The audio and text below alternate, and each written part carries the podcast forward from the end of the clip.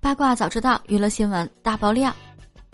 大半夜就被李湘、王岳伦离婚吵醒，一点都不惊讶。之前刚刚被偷拍到和女生一起回酒店，马上就发了离婚声明，然后就删了。之前还删除了表达至死不渝爱意的微博。这个离婚你读不需要品，查理查气的语气。一，我们七月份就分手了，所以我现在不是婚内乱搞。二，李湘也有男人的，大家是各自玩各自的，别骂我一个。三，我们这十二年的日子简直一言难尽。先不管李湘是否真的有外遇，但男人发离婚声明的同时内涵前妻，这波操作实在是阴阳怪气，姿态好难看啊。